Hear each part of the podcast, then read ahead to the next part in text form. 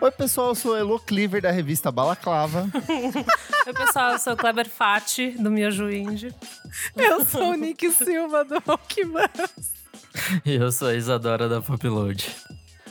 E no programa de hoje, selos incríveis que nós amamos. Preparamos uma série de recomendações com gravadoras, com selos pequenos, independentes que a gente gosta muito, nacionais e internacionais, para você mergulhar de cabeça, conhecer outros artistas e ampliar o seu repertório musical, certinho?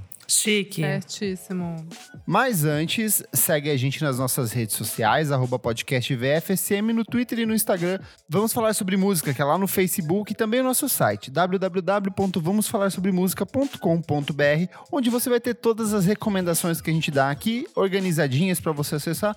Aproveita também e segue a gente em qualquer plataforma de streaming onde você mais ouve, na Apple Podcasts, Deezer, Google Podcasts. A sua assinatura é muito importante. Ou mesmo no, uma que você não ouve, se você ouvir na Apple, mas tiver Exato. Spotify, segue lá Boa. também. Boa, exatamente. Ajuda muito É a gente. a brincadeira, mas é verdade, tá, gente? E por falar em assinatura, será que você não pode ajudar a gente todo mesinho? Por apenas cinco reaisinhos por mês, você faz parte do nosso grupo fechado para padrinhos no Facebook, tem acesso a programas exclusivos, conteúdos, publicações especiais que a gente compartilha somente por lá com os nossos padrinhos. O que, que tem essa semana, Nick? Essa semana a gente tem mais um lado B que é seu, sobre Ó. música eletrônica. É uma verdadeira Olha aulinha. só. Eu fiz uma lista de 10 discos para você começar a ouvir música eletrônica. Esse eu acho que é um programa que a gente pode fazer mais aqui para frente, os quatro, com mais algum convidado para se aprofundar mais.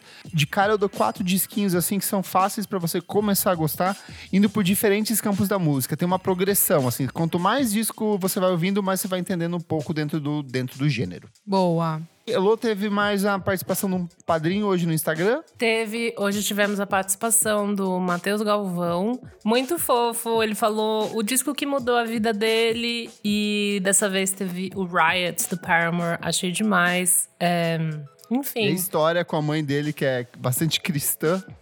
sim, eu não vou dar spoiler pra vocês irem lá no Instagram, Boa. lerem, darem like, comentarem, enfim. Tá lá, E é gente. isso. Toda segunda-feira, uma, uma pessoa diferente do nosso grupo de, dos padrinhos vai contar qual disco mudou a sua vida. Boa, Boa. perfeito. Então vamos pra pauta, gente. Bora. Selos, selos musicais, gravadoras. Pra que serve uma gravadora? Elo Cleaver, de surpresa. Qual é a Ai, resposta? meu Deus.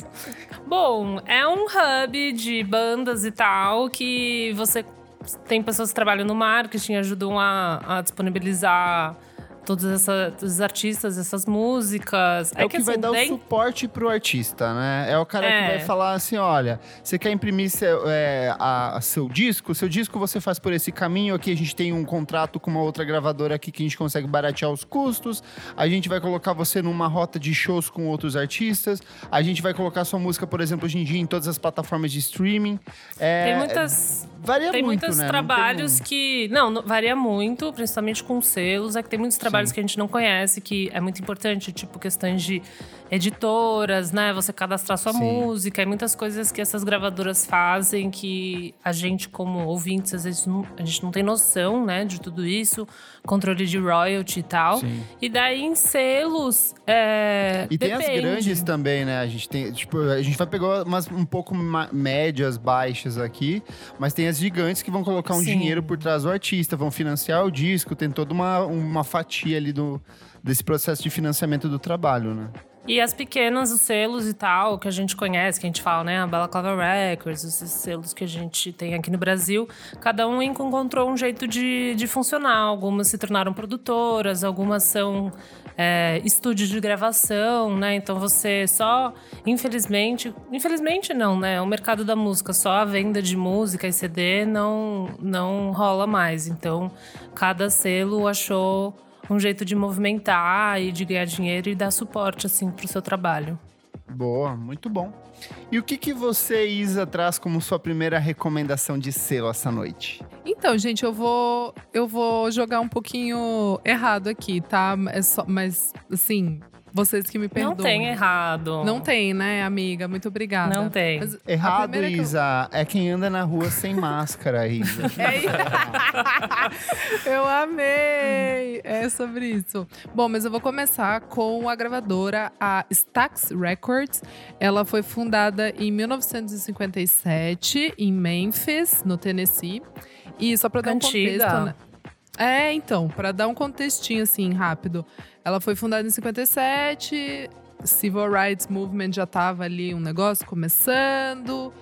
Segregação racial, Memphis é no sul dos Estados Unidos. É, enfim, complicado. Mas essa gravadora foi fundada pelo Gene Stewart e a irmã dele, a Estelle Axton. No começo ela se chamava Satellite Records e era também uma loja de, de vinil, assim, do ladinho. E daí a- eles abriram a Stax, que era uma gravadora. Inicialmente eles queriam abrir para ser mais focada em, em folk, em country music, mas daí como era em um bairro de, de vizinhança negra, daí começou a, a muitos artistas iniciantes começaram a colar lá para gravar. Porque era na vizinhança deles e eles eram super bem recebidos. O Jimmy e a Estelle, eles sabiam muito de música, né? Tipo, eles gostavam de música, assim, sabe? Conhecedores. E aí, todo mundo. Eles não queriam saber se era branco, negro, enfim. Eles eram super bem recebidos. E aí começou a se formar uma. Uma panelinha ali, né, de artistas da Soul Music. E que artistas, hein? E que artistas, então. E eu trouxe a Stax porque ela não é tão lembrada quanto a Motown. A Motown é de 59 e ela, e ela nasceu, acho que em Detroit, se eu não me engano. E a, e, e a Stax fica um pouco esquecida, né? O grande artista da Stax é o Otis Redding. Mas assim, o Booker T, ele era um grande produtor e, e músico. Ele trabalhou com o Bill Waiters depois. É, o Isaac Hayes foi da. Porque daí a Stax ela acabou. Enfim, aquela coisa, né? Vai crescendo, vai entrando artistas, vai formando ali um nome, dinheiro, vai crescendo. O bagulho começa a ficar meio desestruturado. Aí entrou um cara que se chama, acho que Al Bell, se eu não me engano, pra cuidar ali, contabilidade e tal. Que depois de um tempo, anos depois, acaba indo pra Motown.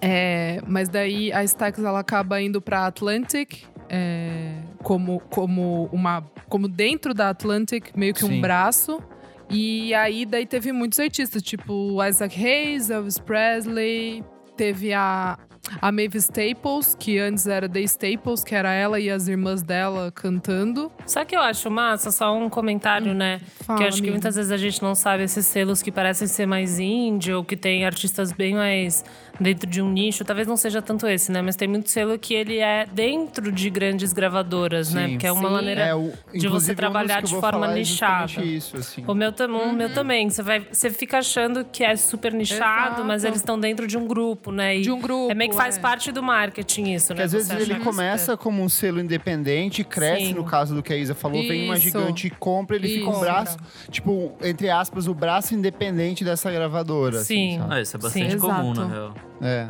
Super, Sim. super. É que a, gente às vezes não sabe, né? Às vezes a gente acha que é um negócio Exato. pequeno, mas Sim. tá dentro de um, de um guarda-chuva.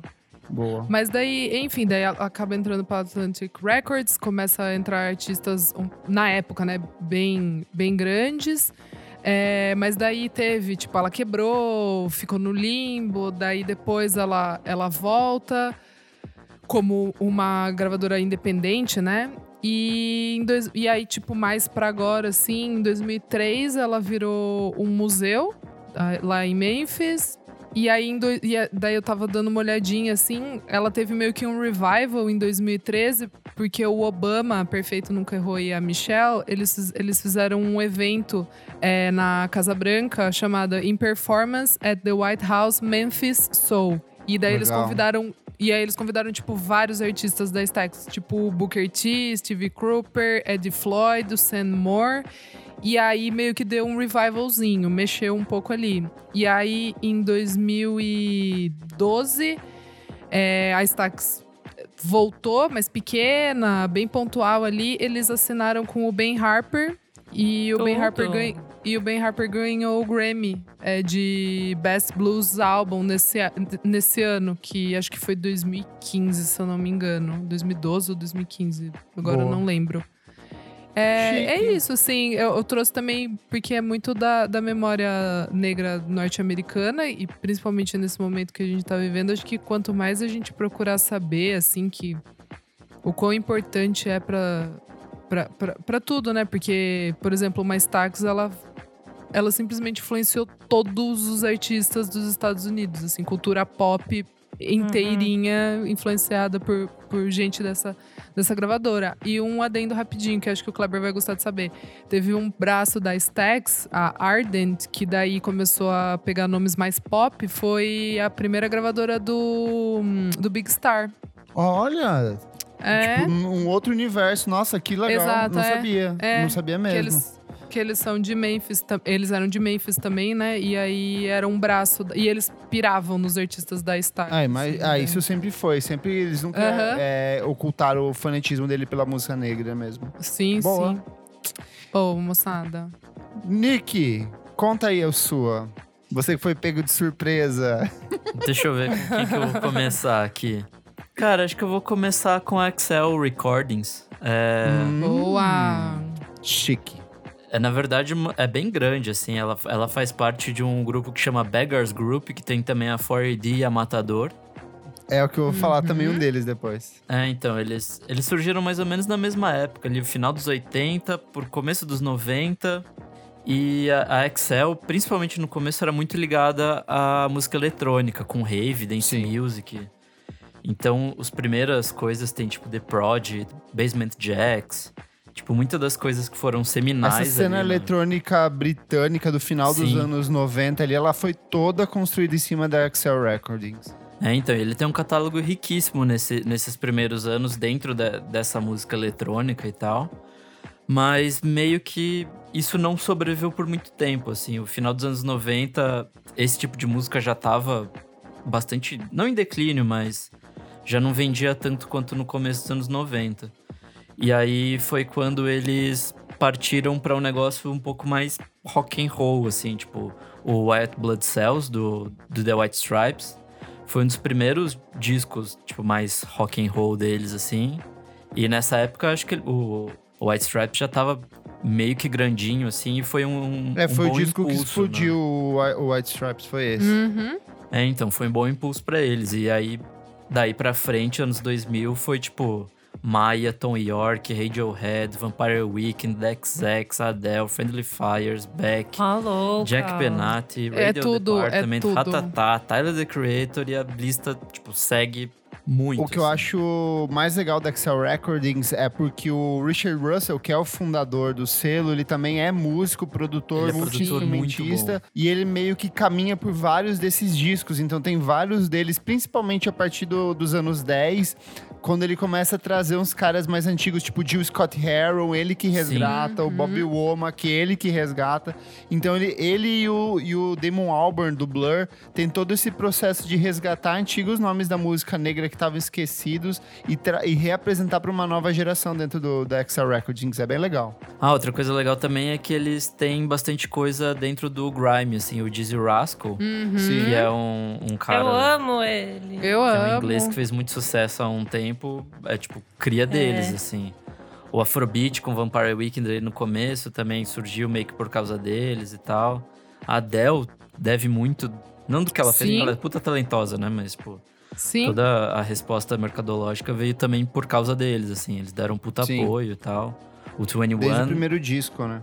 É, então, o 21 foi o divisor de águas dela. Tem uma coisa também é que por eles assim. fazem muita distribuição, principalmente a distribuição europeia de alguns trabalhos vem todas por eles. Tipo, Frank Ocean, se eu não me engano, tem vários singles ou coisas distribuídas por eles, sabe? É, então, essa coisa da 4AD da Matador. Eles, tipo, Sim. Várias coisas que são americanas, eles vão lá e distribuem pela Excel Uhum. na, no Reino Unido, assim. Isso é bem legal. E acho que como alguns discos fundamentais, eu ia falar o The Prodigy com o, o Fat of the Land. Perfeito! É, que mais? O Adele com 21, que é importantíssimo. E o primeiro do Vampire Weekend, Vampire Weekend de 2007. Boa. Eu vou recomendar, então, um texto que eu escrevi com 10 discos essenciais da Excel Recordings que eu publiquei já há algum tempo. Tem, eu acho que esses que você citou, mas tem mais alguns outros, tipo Radiohead, MIA, é, e tipo, o próprio King Crew também tem lançamento de discos Nossa, é verdade, eles. né? ele é de lá. É. Tem muita gente. Elozinha, Bom, é, vou começar aqui por um que eu gosto muito, que é a Sub Pop. Uh, o Sub Pop é um selo americano, ele foi fundada, fundado em 1986 por, enfim, dois mocinhos lá que gostam de música. É, o ele Sub começou. é o Sub São Carlos e o Pop São Wagner. É, exatamente. Né, uma parte legal é que ele começou como um zine, na verdade. Ele foi um projeto de, de faculdade, assim, de um dos moços, e daí ele foi crescendo, daí ele foi lançando cassete, sabe, curadoria dessas músicas, e daí em 1986 ele lançou esse primeiro LP, assim, que foi uma grande curadoria de hits que já tinha, na época, Sonic Youth e tal. E ele realmente ganhou um puta sucesso no, no, no, final dos anos 80, quando ele assinou principalmente o Nirvana, também o Soundgarden. E Grunge. daí depois. Esse... Grungeiros, grungeiros total. Essa cena de Seattle surgiu por causa do É. sub pop, assim. Por causa da Sub Pop. Eles são super, assim, grandes por lá. E por causa desse sucesso também, a label foi comprada pela Warner. Daí foi a grande virada, assim, pra eles. Eles se tornaram uma label grande, assim, entre os indies, né? Eu acho que é o grande. Tem várias bandas que é a. O grande sonho é você ser assinado pela Sub Pop, tem uma paradona. Rolou várias tretas internas, um dos mocinhos saiu, porque ele não queria ser tão grande, tipo, ele queria ser mais indie, enfim. Mas daí hoje, é, fiquei muito feliz. Tipo, eu conheci mais o trabalho deles quando a Frankie Cosmos soltou o- o- os últimos por eles. Eles também têm Bully, que é uma banda que eu gosto muito. Esse É, Beach House é deles Beach também. House. Muita coisa Se eu não me boa. engano, os primeiros. Leader Kinney também é deles. Todas essas bandas, tipo, de meninas de rock, assim, é quase Sim. tudo eles que distribuem. Fleet Foxes também é deles. The Shins também.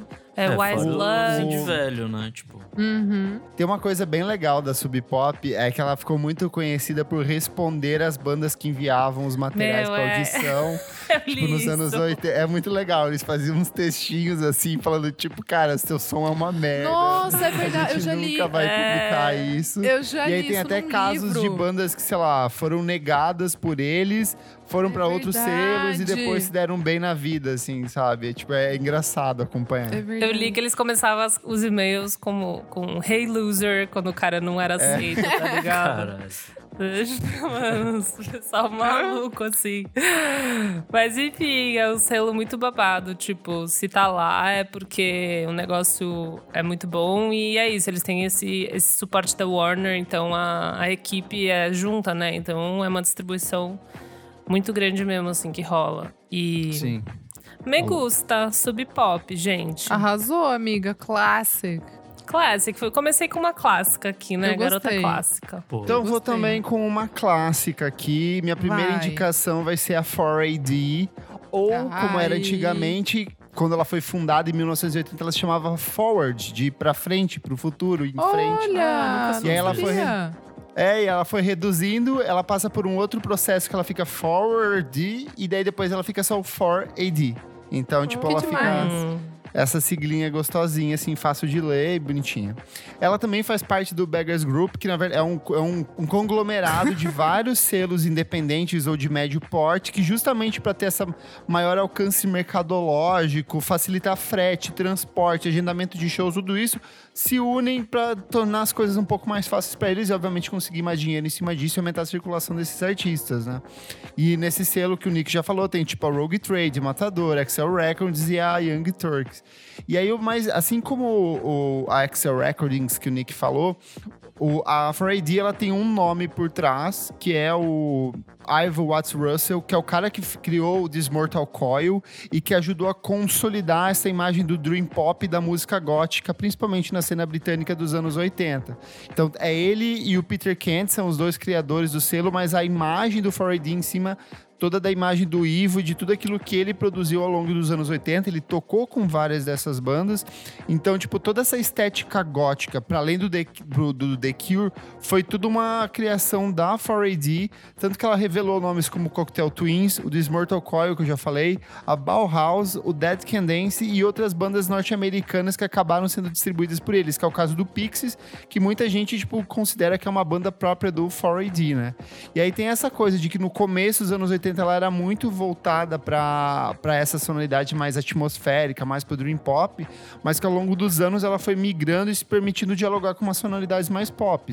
E aí hoje em dia a gente tem uns nomes tipo St. Vincent e Grimes, que são tipo dois símbolos muito de é, duas artistas de grande renome e destaque dentro do selo, mas eles também atendem outros, tipo The National, TV on the Radio, a, o Ariel Pink, e é um selo que tipo cada vez mais tem ampliado esse, esse campo de atuação deles. Então tem Purity Ring mais uma porrada de outras bandas muito novas que eles fazem todo esse processo de distribuição. E aí, durante muito tempo, as capas dos discos da 4D, elas eram meio que criações em conjunto do Paul West, que é o cara que fazia o design, e do Andy Rimbaud, que era a fotografia. Então ela tem uma estética muito própria, que é aquela capa do Breeders, por exemplo, que ela tem toda, tipo, umas cores Super. meio desconfiguradas, uma grafia meio estranha. A própria capa do Return to Cookie Mountain, do, do TV on the Radio, é uma estética muito parecida com isso, que são essas colagens, essa, tipo, essa identidade mega estranha, meio perturbadora. E para esse para essa gravadora específica, eu também tenho uma lista com 10 discos essenciais que eu escrevi, que eu acho que até já recomendei no programa uma vez, mas eu posso citar alguns aqui, que é o caso do Doliro, do Pixies, o Heaven or Las Vegas, do Cocktail Twins. Perfeito. Uh, o Halcyon Digest, do Deer Hunter, que é um dos meus discos favoritos da vida o Strange Mercy da, da St. Vincent e o próprio Art Angels da Grimes, que são discos que dão uma dimensão dessa versatilidade do selo. É, e são todos muito bons. É isso. Bom demais. Pra você, Isa. Segunda rodada, Isa. Segunda rodada. Vamos lá. Vamos, vamos com a trama, vamos com uma BR aqui. É, foi fundada em 1998 é, e tem o João Marcelo Boscoli, né, que é o filho da da Elis Regina e do, e do compositor, né, do Ronaldo Boscoli. And é André Sisman. Não conheço, me desculpe. Enfim, a trama entrou na minha vida é, com a trama virtual, que eu acho que como entrou na vida de vocês também, meus queridos companheiros aqui Total. de podcast. Sim. Na trama virtual eu descobri, descobri muita coisa. A trama virtual era meio que esse portal portal, é, site. Ah, enfim, coisa. Legal. O que eu mais lembro coisa... é dos Ai, disquinhos muito. que tinham no site. Eram então... muito legais. Eram muito legais. Ai, eu conheci. Ai, que. Ai, deu uma nostalgia. Tá dando nostalgia. Agora, é, nossa. então. Exato. Bateu. Eu nem tava querendo falar dela, porque eu fiquei meio. Puta. Ah. É, Mercúrio retrógrado, enfim, câncer, tá complicado esse mês. e, a, e aí, é, meu, que saiu muita gente genial, né, da trama, assim, tipo, todas as, Teve muita gente depois que foi trabalhar na MTV ou vice-versa, é, que, que, que, tipo, gostava de música. O, a grande parada, assim, da, da trama, principalmente da, da trama virtual, era apresentar novos nomes, era tipo curadoria naquele começo de internet ali, que tava todo mundo baixando coisas, é, procura, procurando em. Exato, e ficava, acho que pessoal meio perdido, né? Tipo, onde que você encontra música? É blog, enfim. É, só lembrando, na época não meio... existia Spotify, tá, gente? É, exatamente. Tinha que ir lá caçar a unha pra baixar no Limeware, sei lá, no Emule. Nossa, fui longe agora. Emule. É. baixar música e vírus. É. Saudades. É o que tinha pra gente fazer. Mas enfim, tipo, trouxe uma gama de muitos artistas, assim. Tipo, eu tava vendo que é, na MPB eles lançaram, tipo, Otto, Max de Castro, Luciana Mello, Fernanda Porto, Rapping Hood, Patrícia Marques. Teatro Toda mágico. essa galera que transitava entre MPB e eletrônica foi, tipo, a, a, trama foi o epicentro, né? Exato. E daí também os roqueirão, tipo, Rumbora, enfim. É, mas o principal, assim, que foi quando eu acho que eu. Tá, legal, trama, deixa eu ver o que, que é trama. Foi por causa do Cansei de Ser Sexy, assim. Verdade. Que, que, que era grava, que era a gravadora, né, do primeiro álbum e tal. E, e enfim, daí eu acabei descobrindo o mundo da trama virtual, descobri muita coisa lá, aprendi. É, às vezes eu até esqueço aqui no, no nosso querido podcast de falar, tipo, que a trama foi, um- foi um bom começo eu ouvir música brasileira. É verdade, né? Tipo, eu conheci boa sabe? parte das bandas É, que eu gosto eu hoje lá. É, agora que eu parei, assim, pra, pra pensar, é, que eu acho que a trama virtual foi, foi muito importante pra mim. Então é isso. E daí, a, a- e pra mim, a, a banda mais importante da trama foi o Cansei. Sim. Sem dúvida nenhuma. Que depois no ano seguinte é a, Do- a Domino Records que relança lá fora, né? Lá fora, exato. Como CSS já. É, como CSS. Boa. Bom demais. Nick, Bom, vou, vou com a minha cota BR aqui também. vem É, brasileiro. Vou falar da Honey Bomb Records. É um selo Nossa. bem recente, na real. Eles nasceram ali nos, nos anos 2010, em Caxias do Sul. é, no Rio Grande do Sul, né? E eles basicamente surgiram pra tornar a- mais fácil a vida de uma banda, que é a Catavento, assim, tipo...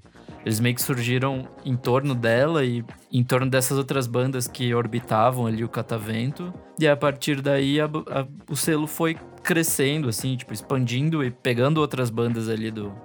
Não só do, do sul, né? Mas. É, My, My Magical Glowing Lens, que é do Espírito Santo. O Bike, que é aqui de São Paulo. Então eles foram crescendo, assim, tipo, abraçando muita coisa e mais ou menos mantendo um, um estilinho, assim. Que é uma, uma pegada é uma mais psicodélica, né? é, esse rock mais psicodélico e tal. E foi interessante porque é, a gente tinha muito a ideia desse rock sulista tradicional, tipo. é, sei lá, cachorro grande, umas paradas assim, que era tipo muito grande nos anos 2000. E aí, A a, partir dos anos 2010, meio que essa porra morreu, assim, né? Tipo, ninguém mais ligava. E aí, exatamente nessa, nessa onda um pouco mais psicodélica, até puxado por um Tame Impala e outras coisas psicodélicas que estavam fazendo sucesso ali na época, ganhou muita atração, assim, eles foram muito longe. É, hoje em dia, acho que eles também funcionam um pouco como produtora de shows, assim, a- a- como é um pouco a balaclava, né? Tipo, de, de também trazer coisas de fora e tal.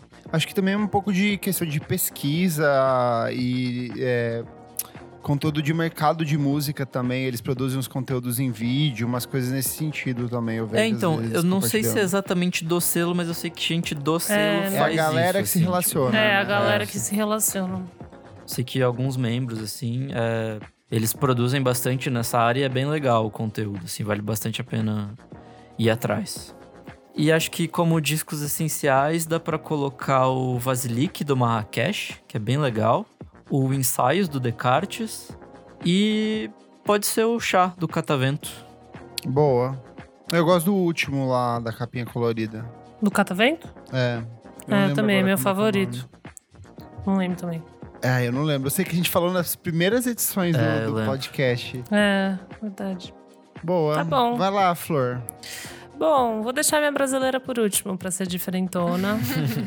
É, Queria falar outra americana, queria ter sido mais eclética, mas tudo bem, que eu gosto muito dessa. Chama True Panther Records. Eu amo. É a Ela é bem gravadora legal. do, do. Como é que é o funkeiro brasileiro? MC Bin Laden. O MC Bin Laden. Gente, gente, eu, eu conheci o cara dessa gravadora muito louca numa Sério? festa. Aham, o Edu tava, o Edu conhece um dos caras dessa gravadora, o Edu Apeles. E eu passei muita vergonha, porque eu queria muito conversar com o cara. Ah, eles queria vieram muito pro Brasil pra gravar com o Roger, não foi? É. Pode ser, amigo, mas Eu ele veio numa segunda foi. vez. Ele já veio várias vezes, esse cara, tá? Aham. Pelo que eu lembro da nossa conversa, ele já veio várias vezes. E aí ele tava fazendo um- meio que uma, um levantamento, documentário de funk de São Paulo que eu não sabia nada. Tipo assim, o cara sabia tudo. Tudo. E eu, tipo, ah, tá legal. Mas ele me deu um adesivo muito bonito. Obrigado. Ele tem. Eu tenho a imagem. Tipo, no meu imaginário, ele é uma pessoa muito descolada. Ele é ou não? Ele é uma pessoa normal. ah, é, assim, dentro do, no- Normal. dentro do, do que a gente vive, é normal, sabe assim? Normal. É que eu amiga. acho esse selo muito descolado. Até o site é descolado. Não sei, eu tenho É muito imaginário, bonito, assim, o logo é é muito bonito. É muito bonito. Mas fala, enfim, é um selo que começou em São Francisco em 2004. E, na verdade, ele foi comprado pela Matador Records em 2009. Depois do sucesso, eles lançaram o primeiro álbum do- da banda Girls, né? A banda que também é de Sim. São Francisco. E daí foi um mega hit. E daí eles cresceram e foram comprados pela Matador, mas ainda trampam, né? Nesse esquema, trampam o nicho deles. E... Mas tem o mesmo time da Nossa, eles Matador. têm muita coisa boa. Tem muita coisa boa. Então, eles lançaram o Unknown Mortal em 2011. O Perfeito. Princess da Abra é deles também. Tobias Slow. Jr. é deles É. também. O King Crew, vários lançamentos do King Crew, na verdade, Sim. é deles. Os primeiros maioria. são todos por eles. Os É, primeiros o- singles, EPs e afins. Acho que o único que não foi esses últimos, eu não tenho certeza, assim. Porque no site fala até o Man Alive. E esse é o. Que mais? Uhum. Eles têm uma banda que eu acho que é do. É, é- eu não sei se é um dos integrantes que é meio que sócio do selo ou alguma coisa tipo, que é o Lemonade. Que eu acho ah, eu, bom eu pra vi no caralho. site, mas eu É. nunca ouvi. É um popzinho bem tropical, assim, tipo, Sim. bem. Já bem, tocou meio- aqui, não tocou? Eu acho que sim, não tenho certeza, Eu assim, mas é uma banda tocou. muito gostosa de se ouvir, tipo, bem clima verão, assim. um cara muito mara, o Jonah Mutono também, que eu acabei conhecendo por causa do site deles. Kelsey Lu, tem várias coisinhas assim, que eu acho que tudo que eles lançam tem essa estética meio indizinho. É bem descolado. É bem descolado, exatamente. Acho que descolado é uma boa palavra, assim. E tem o MC Bin Laden, né? Que, tipo assim. maravilhoso. Review na Pitchfork! Eu amo quando as pessoas pegam. o, o texto da Pitchfork, só anota e comparam com, tipo, É o muito MC bom. Bin Laden com outra É muito pessoa, bom. sabe? É muito Sei lá, bom. Stroke 6.8, MC Bin Laden 7.7. Ai, gente, maravilhoso.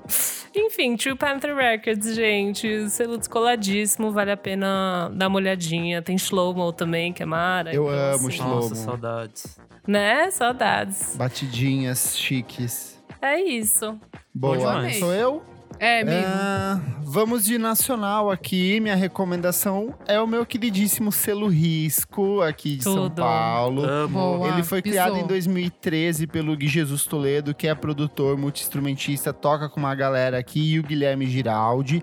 Inicialmente, ele, ele nasce como um coletivo de várias bandas independentes, e a ideia era produzir os materiais em vinil e físico de alguns artistas. No caso, tipo, o Terno, Charles Marretas, Memórias de um Ca- Caramujo, Luiz Alian. E aí, depois, aos poucos, ele foi expandindo, ele foi traindo, atraindo pessoas para além do, do núcleo aqui paulistano, dessas bandas paulistanas, que em geral são todos amigos, por exemplo, o Tim Bernardes e a Luiz Elias são amigos de, tipo, colégio e tal. Colégio, E eles foram faculdade, criando- eles são muito amigos. E, e a galera inteira se, se ajuda, né? O, tipo, o próprio disco da Luiz, o Azul Moderno, foi todo feito nesse esquema de, tipo, um começa, o outro termina, daí no meio muda todo o processo, então é uma galera que colabora bastante ah, tem um, criativamente. um vídeo antigo da Luísa tocando no Monkey Bus, que é tipo a banda dela é basicamente pessoas do risco, assim. Tem tipo. É. E aí, nesse processo, eles conseguiram produzir em um curto espaço de tempo que são pra mim alguns dos melhores discos da música brasileira da década passada, que é o caso do Terno com o Melhor que Parece, o próprio álbum de estreia do Tim Bernardes, que é o Recomeçar de 2017, tem Mari Romano com Romance Modelo, a da Luísa Leão, Azul Moderno de 2018, que é lindíssimo nos discos que eu mais amo na minha vida, Maria Beraldo com Cavalo em 2018, tem o Demais. Jonas Sá com o Puber, o Quarta B com Lição 2 do Dorival, que é de 2018. Amo! Ano passado saiu uma porrada de discos muito bons que a gente já recomendou aqui, que é o caso do Jonathan Doyle e os Garotos Solventes com Alienígena, Ana Frango Elétrico com Little Electric Nossa, Chicken Heart, que é é o disco do É ano só do pedrada. passado, e o Giovanni. Cideira com a Mixtape, que tem a participação do do Bank, eu tô com Bender na cabeça, do Bank da Bugarins também na produção. E é isso, é um selo que é musicalmente bem versátil, ele transita por essa, faz esse, essa- esse processo de resgate da música brasileira dos anos 70 e 80, só que com uma linguagem muito fresh, muito atualizada, com aquele jeitinho, tipo, muito próprio que é do selo Risco, assim. Nossa, Gosto muito que eu mais deles, gosto eu é o acho Charles que... Marretas. Eu acho É, muito tua cara, eu divertido. não, eu não viajo muito. não. Tem esse, tem o Pedro Não piro Pastoriski, também. Que também é, é deles também, mas eu não piro tanto. Eu amo mais a parte das meninas. Os trabalhos das meninas que saem pelo selo são sempre, tipo, muito bons. Sim, com certeza. É isso. Boa. Arrasou nessa dica. Eu amei. Isa, seu último selo. Ai, minha última aqui. Emocionadíssima estou. Deixei para o final porque foi onde tudo começou. Foi quando eu olhei e falei: hum, o que, que é esse negocinho escrito aí, hein? É a Rough Trade, gente. Amo sua cara. É, minha bolsa, meu, meu, né, meu, meu, meu saquinho de, de andar. As pessoas, ó, oh, menina Rough Trade ali. Então, gente, a Rough Trade, ela começou, na real, como uma loja, né? A Rough Sim. Trade Shop, em, em Londres, em 1976, pelo Geoff Travis. E assim, aquela coisa, né? Aquela mistura ali do Brasil com o Egito, da Inglaterra, que no caso é mistura da Inglaterra com Jamaica, Caribe, daí vendia, tipo, garage Eu rock. Daquele vídeo do. Eu lembrei do menino, do vídeo do cara que chega e fala assim: Arigato! O que, é que a gente vai aprender hoje? Egito! É isso, Kleber, ilustrou super bem aqui pra mim. É, então, e daí mistura ali reggae, garage rock, enfim. Daí, depois de um tempinho, em 78, é, eles têm, uma, têm uma, um primeiro lançamento ali de uma banda de punk francesa. Daí eles começam um negócio que, que se chama The Cartel, que é meio que uma organização de selos bem pequenininhos, tipo a, a Factory Records, a Two Tone Records, que tipo tem The Specials e todas as bandas de Two Tone da história da Inglaterra. Então começa ali um movimento no final da década de 70. Nossa, é muita coisa. É muita coisa, Eu tô li- muita coisa. descendo a lista aqui, é muita banda. É muito, meu Eu amigo. não lembrava que eles eram E tão esse- antigos assim. É bem antigo. Então, daí, eis que essa é a história. A Rough Trade daí acaba entrando em falência. Ela acontece um zilhão de coisas. Eu já li o livro há muitos anos, esqueci já tudo. Enfim, mas tem acontecem muitas coisas. Entra sócio, quebra, vai, volta, enfim.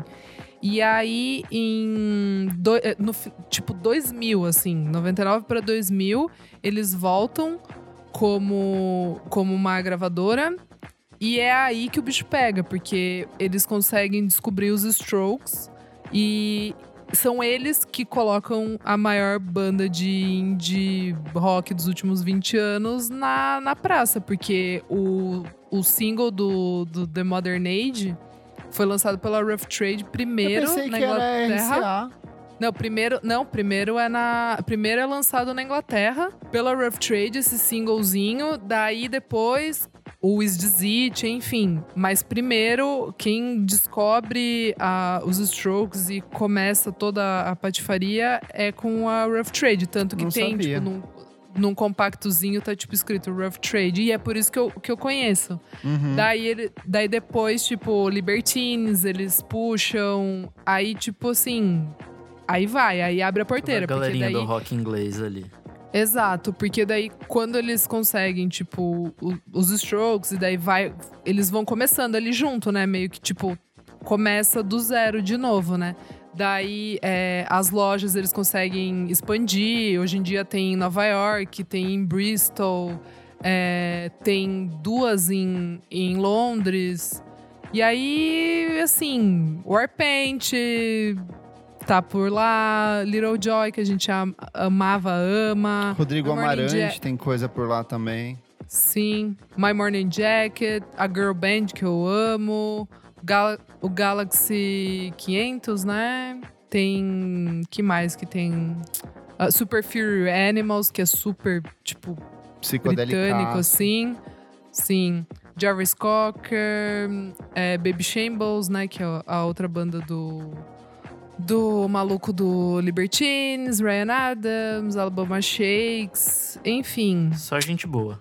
Só gente boa, cara. E as lojas é, é o lugar mais legal do mundo, assim. É, é incrível. Parece que você não tá no lugar. Boa. Assim, parece que você tá em outra atmosfera, assim. Boa. lugar encantado. É por isso então que você tem essa tatuagem embaixo do mamilo, que é da Rogue Trade? É isso, amigo, Hum, exato. Opa, o logo, imagina que louca! Você já viu aquele cara que tem o corpo tatuado com a Record? Meu? Deus. Ele tem o logo da Record? Record, da rede Record tatuado no corpo inteiro dele. Meu Deus, Depois dá uma, uma Não. gugada. É, é bizarro. É um cara, tipo, o corpo dele, a cara dele, as costas, os braços, tudo com o logo da Record Meu tatuado no corpo. Deus.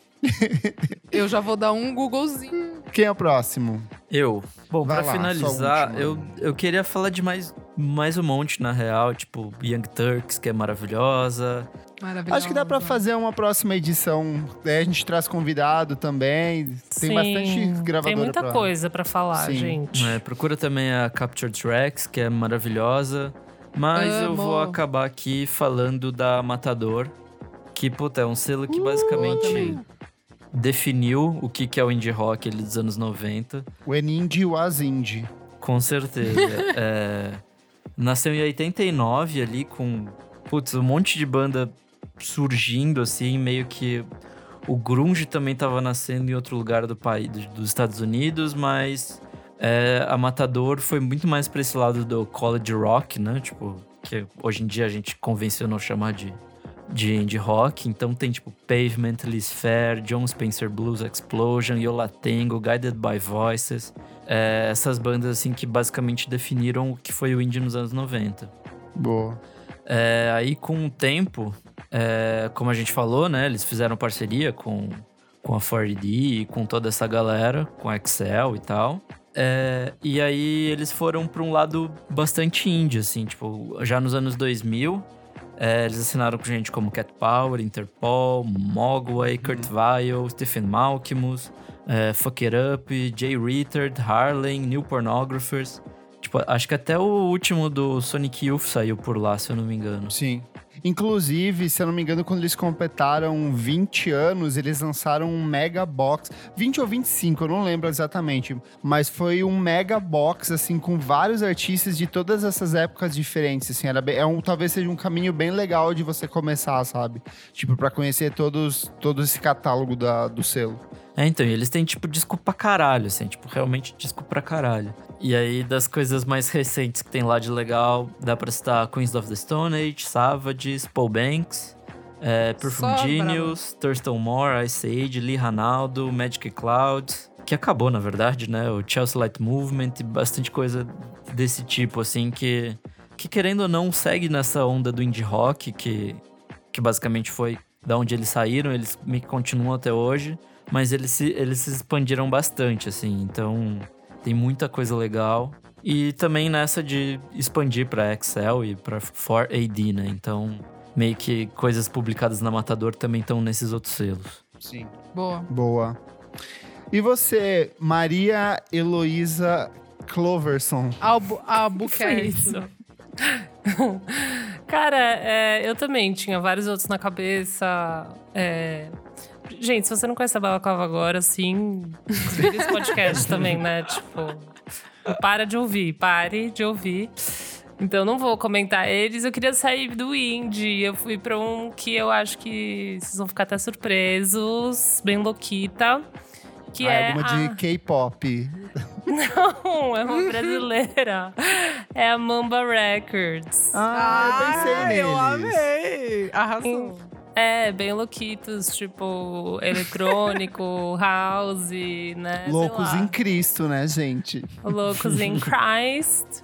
A Mamba começou em 2016 com, pela Cachu e a Carnioso. A Cachu é uma puta DJ também, produtora. A Carnioso é a, a Laura Dias, vocalista do Teto Preto. Então eles começaram a lançar artistas que estavam envolvidos direto ou indiretamente com a festa Mamba Negra, que é uma festa que já rola em São Paulo faz um tempão, ocupação na rua e tal. E, enfim, responsáveis por alguns lançamentos, como o próprio Teto Preto. É, por eles eu conheci uma produtora chilena, se não me engano, a Vale Sushi, que é super babado também. Nossa, Então, sim. housezeira, tipo, às vezes, às vezes uns eletrônicos mais malucos.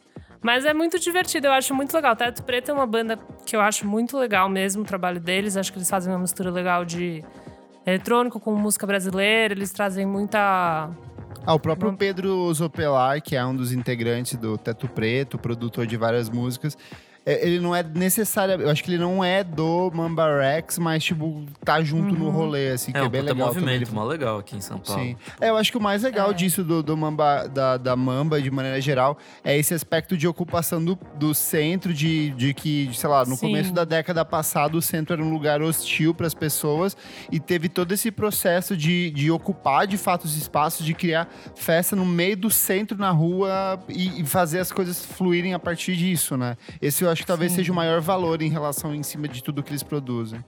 É, é um movimento super político, são pessoas assim super engajadas nesse sentido, mas que também produzem festas e sons e sei lá, qualquer tipo de, de produção artística que é muito interessante, né? Então acho que vale seguir esse universo, até o, o, Lu, o Luik, Luik? Ele também tem, não sei, se ele não lançou pelo pela Mamba Rex, mas ele também tem Não. um projeto musical que é massa, um- todo um trabalho, né, de performance que é super lindo. Então é todo um universo que vale a pena conhecer. E é música eletrônica, mas ele é house, Chama né? Então é bem La Home relaxante. Statue, o nome do projeto Isso. dele. É uma parada que eu acho até relaxante. Essa Vale Sushi, tipo, é meio maluco, porque é super. Parece super agressivo, mas quando você coloca assim, ele é. Tem essa coisa relaxante de ouvir, então vale a pena conhecer. Mamba Records. Muito bom. Uhul! Eu amei. Boa.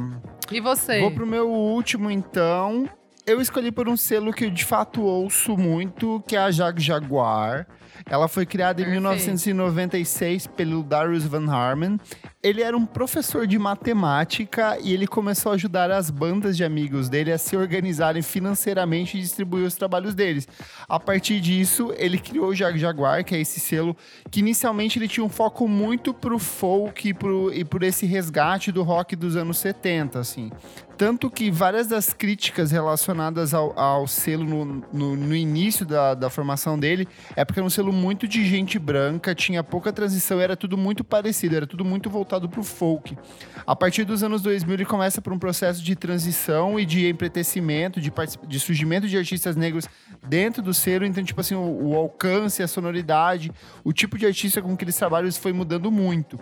Então ao longo dos anos eles já tiveram nomes como Ockerville River e Dinosaur Jr., só que, tipo assim, os principais nomes hoje em dia são o Boniver, que ele surge já com o. Com a, é, não, eu acho que a- ele lança o primeiro disco independente, depois o Jag- Jaguar distribui e ele, ele tem um alcance maior.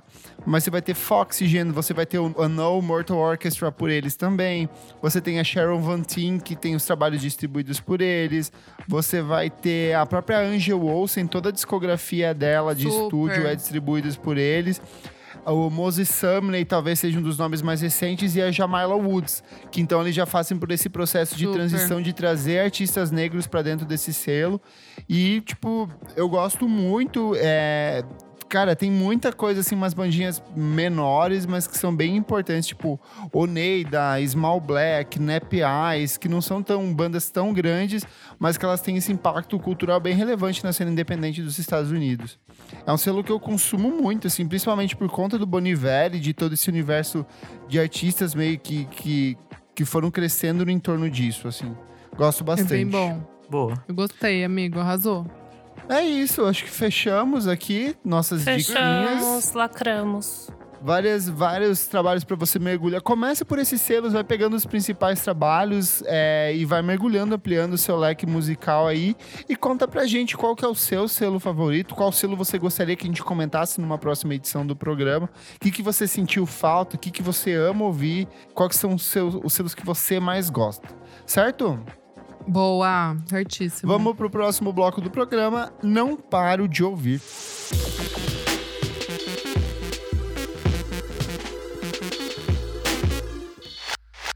Chegamos aqui ao segundo bloco do programa. Você precisa ouvir isso. Isadora, o que, que é esse bloco? Nesse bloquinho delícia, a gente vai trazer as novidades musicais que estão batendo mais no nosso coração, não é mesmo, Kleber? É isso mesmo, Isadora. Uhul, que legal. Uhul. E o que, que você, Isadora, não para de ouvir? Ai, gente, já vai começar comigo. Uh! Gente, ó, é. Assim. Várias ter que coisas. Não, eu, eu, eu, assim, por razão de ter muita coisa pra falar, peguei e falei assim. Não vou falar várias coisas, vou falar unicamente uma coisa e uma coisa que vai sair amanhã, se você está ouvindo hoje, quinta-feira. Eu vou ter Vem. que falar eu vou Vem. ter que falar Vem. de Women in Music Part 3, terceiro álbum das minhas irmãs. Uh! Nesse dia que você tá ouvindo. Não, música nova, música nova. Eu ia perguntar se você já ouviu, mas é óbvio que você já ouviu, né? Amigo, eu ouvi porque eu entrevistei elas, né? Uh! Então, vamos lá. É, hoje, dia 25, que é quinta-feira, sai a entrevista que eu fiz com elas na Harper's Bazaar Brasil. Ou depois jogo é, para vocês o linkzinho para quem é padrinho. Vai estar lá no nosso, no nosso grupo. E quem não é padrinho, joga no Google, luta lá e encontra. É isso aí. E amanhã, sexta-feira, que sai primeiro, que sai o álbum, no caso, vai sair meu reviewzinho no Monkey Buzz, hein, moçada? Tá bem bonitinho, fiz com muito carinho. Boa. Então, vamos lá. Fofa. Esse álbum, esse álbum, na minha humilde opinião, é o melhor álbum delas pelo simples fato de espontaneidade, leveza e confiança. Gente, é sério, de verdade, quando a Sério que você mulher achou inte- melhor mesmo? Amigo, eu achei, sabe por quê? Vamos lá. O primeiro, o Days Are Gone, eu adoro. Foi onde tudo ali, uou, minha cabeça explodiu. Mas assim, é o ainda um álbum um sonho. Deu tudo Hã? certo. O- início de um sonho. exato, isso, exato. Início de um sonho. Início de sonho é início de sonho. Debut álbum, sempre vou gostar, tá tudo certo. Segundo álbum, te- eu tenho um rancinho com ele, porque eu acho que aquela produção não é elas. Tipo Ah, assim, eu amo. acho que. Eu, amo, também, e amigo. vou defender. Não, tá tudo certo. A gente defende porque a gente ama. É, é uma das bandas da minha vida, assim. Eu acho mais divertido o primeiro do que o segundo. Divertido é. O primeiro é mais divertido. O segundo é. o segundo é mais, mais um- emocionante. Tem umas É, o mais emocionante. É, tipo, Right Now é a música, minha música favorita delas e tá no Something to Tell You, que é o segundo. Mas ele é um pouco. Enfim, vou justificar. Esse terceiro álbum, eu sinto muito mais. A Daniele é a- o peso ali, é a mão, é a produção. O Ariel e o Rostam trazem muito, mas assim, meio que quem bate o martelo é ela. Elas apostam em muitas frentes. Eu, eu tava com saudade de ver, tipo, um álbum que. Assim, gente, a gente vai fazer esse álbum, tá? A gente vai fazer esse álbum porque a gente quer fazer esse álbum, ok? Então tem R&B anos 90, tem raga e dub numa faixa. Nó. Tem um, sério, é, amigo, eu acho que você vai gostar. Eu não sei se você vai gostar dele como um álbum assim, mas eu acho que você vai entender o que eu tô dizendo, porque eu achei um álbum legal porque ele, ele desafiou elas, ele tirou elas da, da caixinha. Não é só Fleetwood Mac, tem Steps, que é, já é um single, e é bem o Something to Tell You. É aquelas rhyme que a gente já conhece da guitarra, aquela paleta de cores caramelo, sabe? Sim. Enfim. Mas esse álbum novo tem uma música que chama Man from the Magazine, que a Danielle tá, tipo assim, brilhando. A voz dela parece da Johnny Mitchell, a guitarra parece Johnny Mitchell, tipo, aquele meio um violão ali, super cru, assim, não tem nada. É ela cantando e a letra fala sobre jornalistas idiotas que já fizeram perguntas muito estúpidas pra elas. Uhum. Tipo, tipo a Daniela, tipo a Este, quando ela faz aquela cara de- do baixo, a best Sim. face, que a galera brinca. É, já teve um jornalista que perguntou se na cama ela faz a mesma cara. Tipo Nossa. Nossa, escroto. velho. assim. Uou! Gente então, do céu. então, pra você ver. E o nome do álbum, Women in Music Part 3, é muito de uma ironia, de uma brincadeira que. Com as salsichas nome- ao fundo. Exato, amigo. Exato, exato. Coloquei até isso na, na reviewzinha. É, e assim, eu gosto muito, porque ele é um álbum que meio que tem a vibe playlist, não são. é, as músicas não são um conceito amarrado, mas eu gosto muito porque a primeira música que se chama Los Angeles conversa muito com a última, que é a, que é a Summer Girl, que a gente ama Uhum. e, né, que a gente, assim, ama pesado. Muitíssimo. Ama. Ama. mas, aí tem uma, mas aí tem uma música chamada Gasoline, que elas até lançaram agora no Instagram, só tipo um acústicozinho, Um uma versão trechinho, delas, um trechinho elas tocando. É, que é assim, é pra mim a. É a Danielle, porque a produção lembra muito o J. Paul e muito o Sandy Alex D, que são os caras que ela mais gosta, tipo, no universo contemporâneo, assim. Então, eu falei, cara, agora sim eu tô vendo quem são elas, sabe? Tipo, dá pra ver todas as referências mesmo. Não só de Tom Petty e de Fleetwood Mac. Aí tem uma que é divertida, se chama 3AM. Só tem uma música do álbum que eu achei, tipo, meio. É. Não me diz nada. Assim, mesmo. De 16 faixas, sabe? Tipo. O resto eu gostei bastante de todas. É, e eu acho que é um álbum que, ah, sem contar a capa, é de novo é um trabalho delas com o Paul Thomas Anderson, é engraçado. A foto foi tirada no Cantiers, que é uma delicatesse lá de LA, e foi o primeiro show que elas fizeram, tem 20 anos. Quando elas começaram a banda, elas eram novinhas. É, e assim, é, é meio que um full circle, assim, sabe? Eu acho que agora elas estão trazendo quem elas são com mais confiança. Pode não agradar todo mundo, mas eu, como acompanho elas e meio que sei, assim, a, a o, o, momento que elas estão vivendo, eu achei que foi é, libertador, assim, sabe? Gostoso de ver um álbum que não se leva tão a sério. Tanto que elas anunciaram o álbum em março ia sair em abril. Tipo assim, ninguém tava esperando um álbum. E elas e eu, e eu conversando com elas, elas realmente falaram que elas não estavam pensando em lançar um álbum. Só que daí, quando elas começaram a lançar Summer Girl, Now a Minute e Hallelujah, tipo, de maneira espontânea, nasceu um álbum, assim. Elas continuaram gravando e daí foi isso. Então, eu acho que vale muito pela evolução delas na carreira. E eu gosto muito de ver elas todas poderosas usando tops e saias de gel no cabelo e shredding na guitarra ali, entendeu? Então é isso. Boa, Boa arrasou. Hello, lá, gente. Bom, é, essa semana saiu o novo da Phoebe Bridges, que até eu participei de uma, de uma live lá no Instagram da Balaclava. Falamos mais a fundo sobre ele lá, se alguém quiser ir ouvir assim, um papo de. Tá babado! meia hora, 40 minutos sobre o disco. Que pena que você não gostou, né, Lu? Eu gostei. Filho da puta. As pessoas de lá não estão acostumadas com a minha personalidade, que aqui a gente já se acostumou, que é uhum. eu critico tudo e todos, entendeu? Sim. Então, assim, cara, faz parte, pelo amor de Deus. Falaram mal porque eu falei mal da Julian Baker. Tipo, gente, calma. Mas enfim. Ela lançou o seu segundo álbum, Punisher. É, para quem gosta do primeiro, vai gostar do segundo, assim. Eu acho que é isso que eu tenho a dizer. É meio que uma vibe bem parecida. Eu acho que ele é mais acessível. Eu achei Talvez, mais pop. É... Você achou esse mais acessível? Eu achei, eu acho que ela tem umas musiquinhas que são meio melódicas ali, que pega qualquer um. Sei. E aí as Mas historinhas... eu achei ele tristaço. Então, mas eu acho que é justamente por isso, ela, tipo, tem essa poesia que é meio que universal. Tipo, antes ela, ela tem um jeito de compor que são sempre histórias, são narrativas, né? Sim, sim. E aí eu acho que nessa ela trata de um jeito que é um pouco mais universal o discurso dela, entendeu? Entendi. Ah.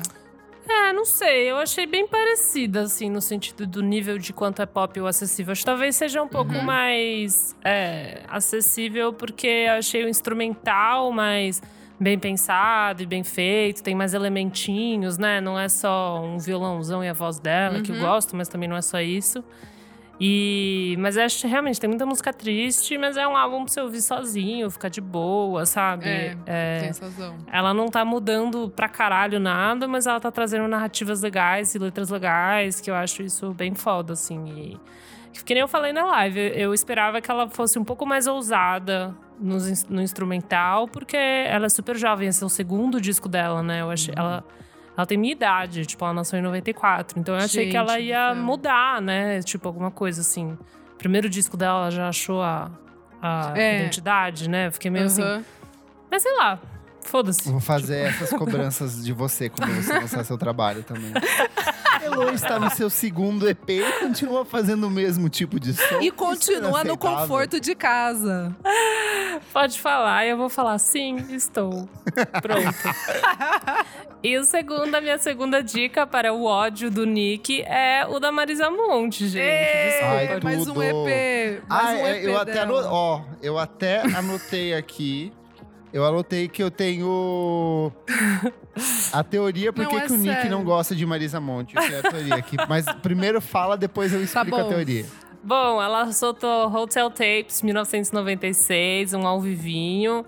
É, é tipo, parece um, é um acústico, assim, né? De alguns Uhum. hits. É, na verdade, eu fui, fui lembrar depois, a segunda música, Vidigal, com o Carlinhos Brown, ela tá disponível no YouTube já faz um tempo. Tipo, Sim. eu conheço essa versão por causa do YouTube. Eu me apaixonei por essa música no YouTube. E, enfim, agora ela tá disponível no Spotify, muito babado. E, cara, muito emocionante. Tipo, músicas é, com os Novos Baianos, né? Moraes Moreira. Então, Ah, eles aquela cantando... com Moraes Moreira que. Você viu o vídeo deles dois andando e cantando e é o Não áudio vi da. ainda.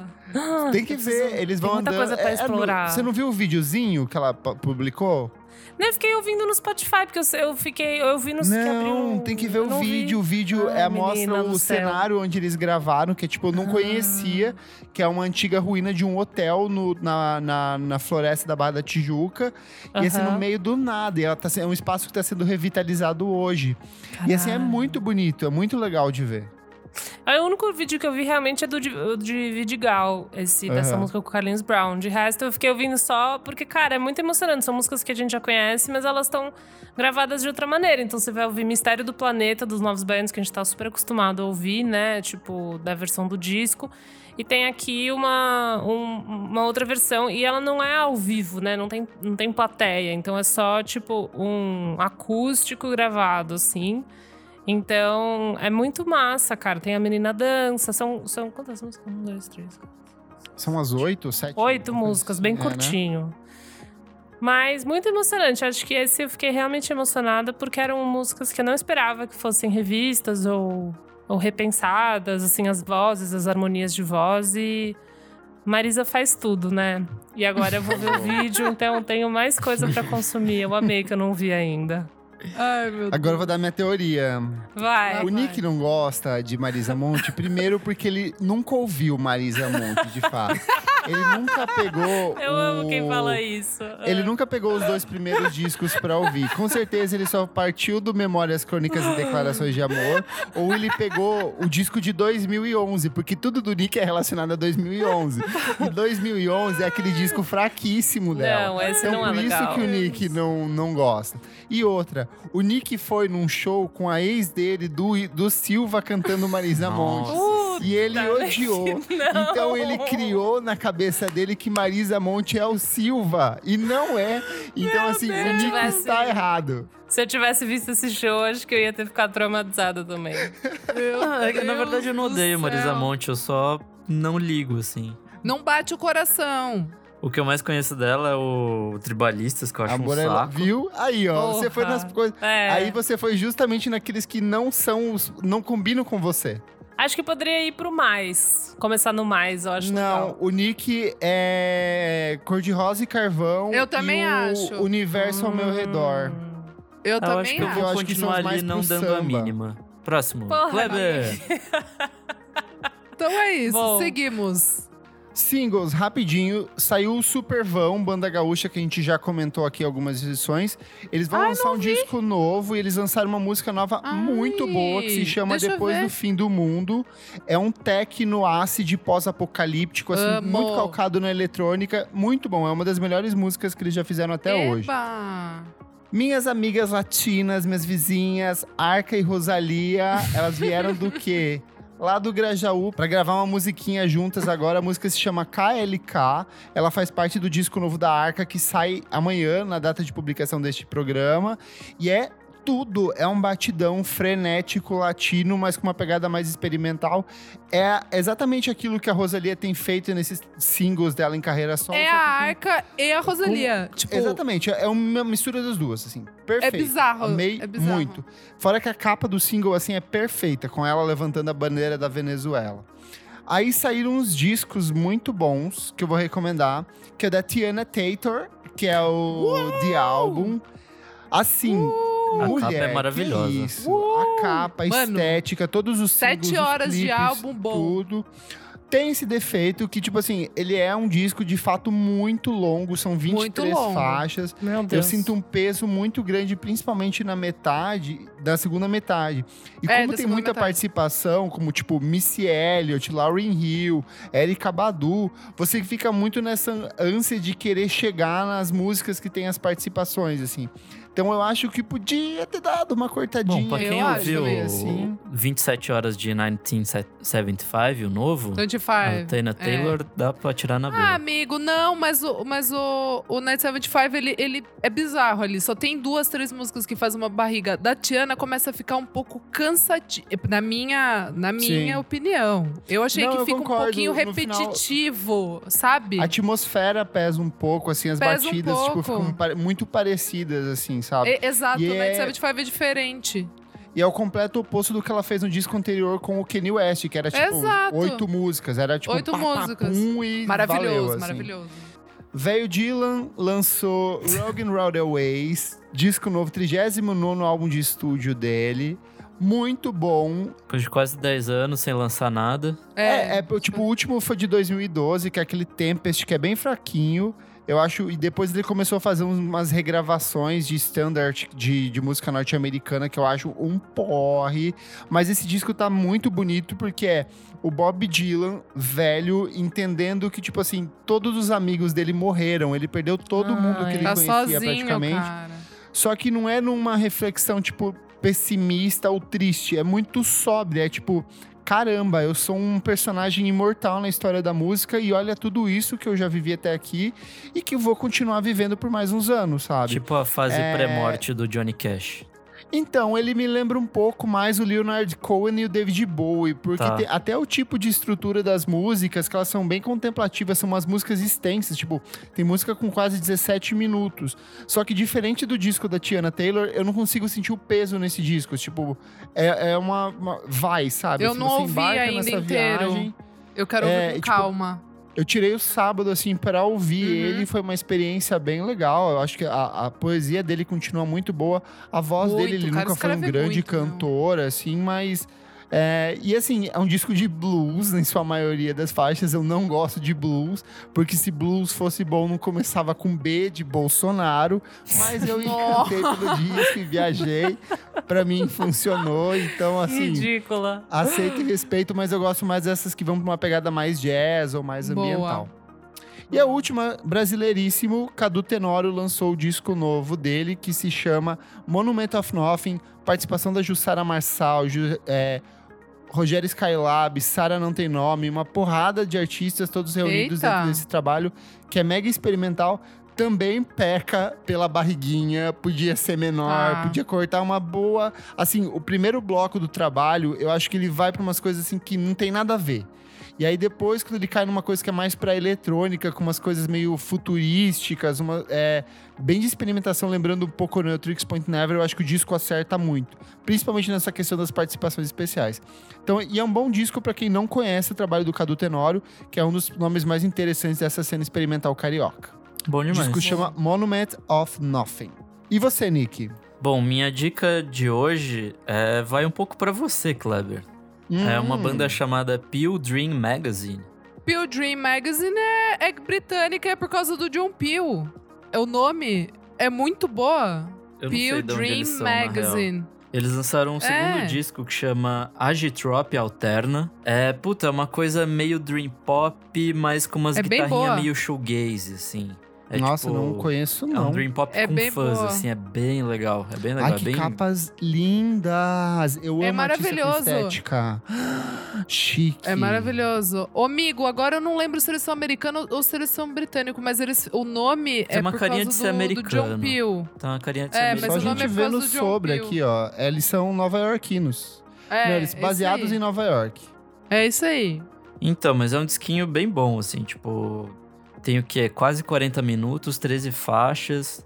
É, é Agitro muito easy listening, Alterna, assim. é esse.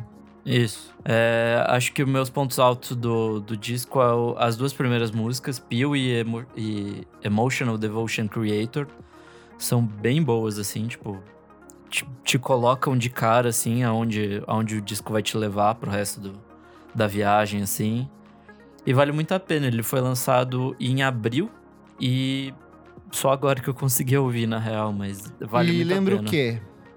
Cara, Shoegaze, né? É, essas, essas bandinhas, tipo. Não lembra, tem- lembra um pouco dessas bandinhas meio indie que vão pra esse, pra esse canto. É tipo um beat fóssil, só que com fuzz, assim, tipo. Gostei. Se fosse Eu não gostei, foi da recomendação sua da semana passada lá, os anos 90 lá.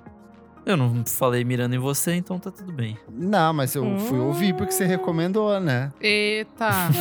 Treta. Mas é isso, essa é a minha diquinha da semana. Acho que esse Boa. dessa semana você vai gostar.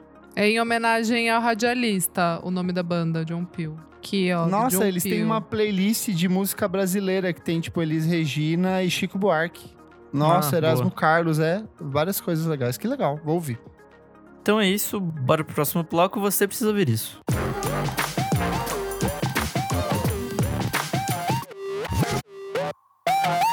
Começando o nosso terceiro bloquinho aqui. Elo, o que, que você tem a dizer pro pessoal que nunca ouviu o que, que é esse bloco? Nesse bloco a gente traz indicações de trabalho, seja ele, sei lá, um disco, um filme, um livro, uma iniciativa, por que não? Que você precisa conhecer, cara. E assim, de qualquer tempo, espaço, fica à vontade. Cara, cara, Cara, é Dinho meu. no Preto, cara. Cara, eu caí do palco, cara. cara. Que horror! que horror! Nick, Bom, é. Cara, eu entrei na, numa fase de quarentena que eu tô basicamente muito nostálgico, porque o futuro parece cada vez mais distante. A gente tá sim. cada vez mais certeza. nessa merda, então eu No tô, Brasil, sim. eu tô resgatando coisas de um passado, não tão passado assim, mas que me marcaram bastante. De 2011. 2011.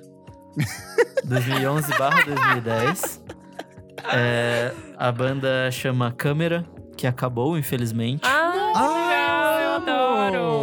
Cara, eu amava Nossa. muito essa banda, assim. O- Nossa. Ela é bem boa. eu gosto muito dos, dos dois primeiros EPs, o Not the Tourist Invisible Houses. É, foi quando eu conheci eles, e na época eu ainda tinha um blog que era meu e. Que a Yu es- escreveu nele, inclusive, por um tempinho. Como chamava? É, Infinity's Playlist. Ah, pode crer. Ela já me contou isso, eu amei. É, então, a gente se conheceu por lá, basicamente. Mas enfim, se eu não me engano, essa foi a primeira entrevista que eu fiz, assim, com eles. Eles estavam no comecinho também.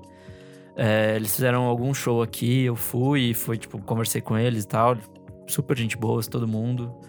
É, então, é, eles têm três obras, dois EPs de 2011 e um disquinho que chama Mountain Tops, de Nossa, esse 2014. disco é tudo. É lançado pela Balaclava, esse, esse disco, inclusive. Puta, é, é muito bom, assim. É aquele indie rock meio anos 90, assim, com carinha de clássico. Total. Mas ao mesmo tempo tem um toquezinho... Não sei se dream pop, mas talvez um shoegazinho ali e tal. Uma coisa um pouco Mais mais... pro Dream Pop, uma coisa mais Yola Tango, essas Sim, bandinhas assim. Coisa mais dreamy, assim. A voz do, Sim. do André é maravilhosa. Inclusive, ouçam Moons, que é a nova banda dele, que é muito, Muito boa. É, ele Acho vai... que a gente já falou dela em algumas edições. É, então, ele vai um Já. pouco mais por caminho do folk, mas enfim. É... Câmera é esse indie rock, eles são uma banda de Minas Gerais, de Belo Horizonte, que surgiu e morreu ali no entre 2010 e 2015, 2016. Uma pena, porque eles eram ótimos. E é isso, essa é a minha dosezinha de nostalgia. Babado. Klebs. Vamos lá. Vou começar por uma recomendação de suporte para artistas, trabalhadores da cena noturna do Rio de Janeiro. Vários produtores culturais, é, selos e coletivos se uniram para produzir uma coletânea chamada Rave RJ Suporte. É uma coletânea de techno, acid, deep house, fritação delícia. É muito boa e todo o dinheiro da venda dessa, dessa coletânea é destinada a um fundo que eles criaram para ajudar os trabalhadores noturnos que são tipo desde pessoa que trabalha no caixa até, sei lá, garçom e afins. E aí você pode ajudar diretamente comprando pelo Bandcamp ou pelo site deles, que é o raverjsupport.club. E aí o valor pode ser diferente, porque do Badcamp é no mínimo 4 reais, mas eu acho que daí tem as, as taxinhas e descontos. Então é legal que você ajuda as pessoas com meio, por, por meio de um projeto legal e ainda recebe em troca um pacotão de músicas muito incríveis. Pelo Bandcamp você pode ouvir e ao mesmo para é, ter um gostinho do que você vai encontrar nessa coletânea.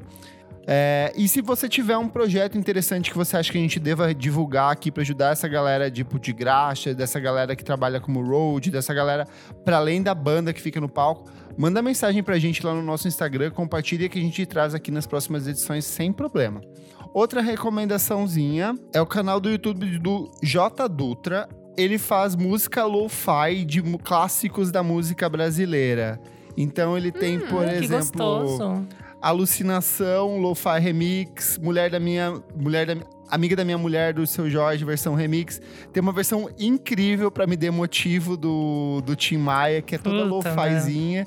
E aí ele Tá vai indo pra umas coisas que são muito MPB, até umas coisas tipo cheias de manias do Raça Negra, toda nessa pegada beat lo-fizinha, assim. Meio psicodélico, meio vaporwave, que é uma delícia de se ouvir. Como chama Recomendo mesmo muito. ele? J Dutra. Ah, tá bom. E ele tem um Instagram dele, segue, que tipo, é bem legal. Ele compartilha todas as coisas e todas elas têm essa capinha bonitinha. E a minha última recomendação, eu organizei os 50 melhores discos, na minha opinião, no primeiro Eu já dei uma semestre. olhada. São. é, eu queria. Todo ano eu fecho 25 nacionais e 25 internacionais, mas infelizmente não fechou a cota de nacionais esse ano, só consegui bater 14, que eu achei que são realmente significantes. E em compensação, na cena gringa, tipo, bombando, Canadá campeão, com vários discos incríveis esse ano. E aí eu montei um pacotão de 50. Então, assim, se você deixou passar a metade do ano, não parou pra ouvir nada, pega essa listinha e vai ouvindo um por um, que tem bastante coisa boa ali. Bom demais. Arrasou. Lolo. Bom, eu, vou, eu venho com uma iniciativa só, gente.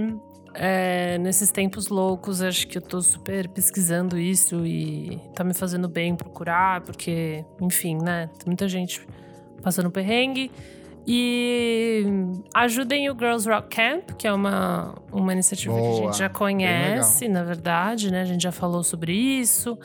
E são é um projeto social que promove o empoderamento de meninas através da música. Então eles têm, têm aulas de instrumento, aulas de musicalização, ritmo, enfim. E eles estão batalhando nessa pandemia para conseguir manter a sede delas em Sorocaba. Então, estão aceitando algumas doações. E é um projeto muito massa que se expandiu também para outras cidades do Brasil, né? Quando tudo estava acontecendo, ele não só ficava em Sorocaba. E é muito importante realmente você ter esse momento assim para as meninas, né? Então ele faz tipo um acampamento musical assim de fé, um, um rock camp, né? Só que não tem o Joe Jonas, infelizmente. Nem a E- Demi Lovato. nem a Demi. Mas para essas meninas de, de 7 a 17 anos, assim. Então, elas ficam essa semana vivendo essa experiência entre garotas, aprendendo um instrumento. No final, elas podem se apresentar, tipo, tudo que eu sempre quis quando eu era garota, tá bom? Queria voltar no tempo. Então, a- acessa lá, o Instagram delas é arroba ro- Girls Rock Camp Brasil. E eles estão com uma, uma campanha de financiamento coletivo no Catarse. E não é um tear dos sonhos, né? Boa. Não, não é. Não é uma pirâmide Não que é. você vai se envolver e ficar falido. Não é. Tá tudo Que certo. horror, gente. Não é. Não é. E você, Isa? É, então, gente, o- a minha diquinha aqui é, vai baseado, infelizmente, num Rest in Peace. A namorada do Larry, que é o guitarrista do Slaves, ela faleceu. Ela tinha 32 anos, eu admirava muito Credo. ela, ela pelo Instagram. Sabe aquela pessoa que, tipo, ilumina, assim, sabe? Uma fofa. Ela era stylist de moda, super estilosa. Eles tinham dois filhinhos, o Bart, Nossa, ela morreu do quê? aninhos, Eu não, entendi, eu não entendi quem de que é. câncer. É a namorada do Larry, que é o guitarrista do Slaves. E daí, daí eu queria deixar aqui de dica pro pessoal que o Slaves é uma banda britânica de punk, punk rock, de, que tipo apareceu em 2015. É, com, o, com o álbum Are You Satisfied, que eu ouvi bastante, e ela foi meio que embrionária, assim, dessa nova onda de tipo. ter ficado mais fácil o caminho, porque tava muito fora de moda punk. É, daí veio, né? Tipo, o Idols já tava rolando, mas não tinha destaque nenhum. É, Fontaines, enfim, abriu ali o. abriu, tipo, uma porta, assim, pra todas essas bandas. E aí eu quero deixar aqui de dica o Are You Satisfied, que é o álbum de estreia deles. E um Rest in Peace para a Emma. Que bad. Não conheço a É. banda. Também não. Ah, É tentando legal, ouvir. assim, quem, quem gosta de, de punk é bem britânico, assim, é tipo. Tem uma música que chama Cheer Up London, que é. Nossa, é, é muito britânico, assim. Não tem, não tem nem o que falar. Mas é bem legal o álbum, gente. Boa. Então aí, essa é a minha dica para os meus seguidores de idols, que só falam comigo porque descobriram idols. As ocas. Então é isso. Chegamos aqui no encerramento do programa. Mais uma edição levinha pra você curtir com a gente aí de casa. Cheio de dicas. Cheio de dicas, muita coisa pra você conhecer, ouvir. E estamos preparando um especial gostosinho que chega logo em breve, que eu acho que vocês vão gostar. E eu sou arroba Kleberfac no Twitter e no Instagram, porque eu voltei pro Twitter. E também o Miojo Indie no Twitter. Eu sou arroba Elocliver no Instagram e no Twitter e arroba Revista Balaclava no Instagram também. Eu sou arroba Almeida Dora no Insta, arroba Almeida Dora Underline no Twitter.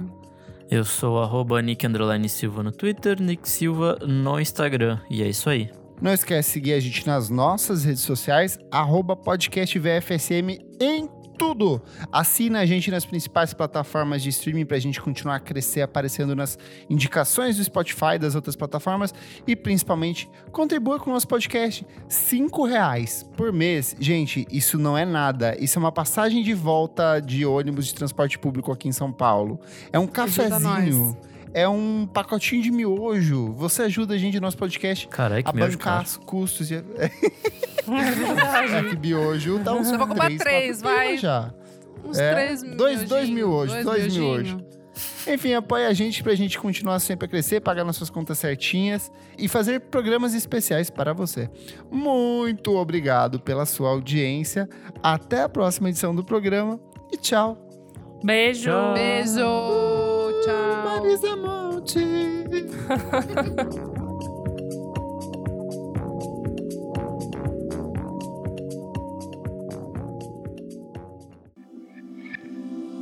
Esse podcast foi editado por Nick Silva.